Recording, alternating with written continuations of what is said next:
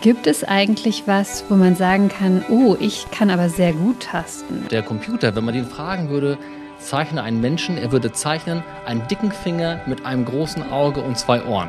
Also was ich mit meinen Studierenden auch immer gern mache, dass wenn man eine schwere Stelle, einen schweren Sprung, dass man dann sagt, so jetzt spielst du die Stelle nochmal langsam, mach die Augen zu.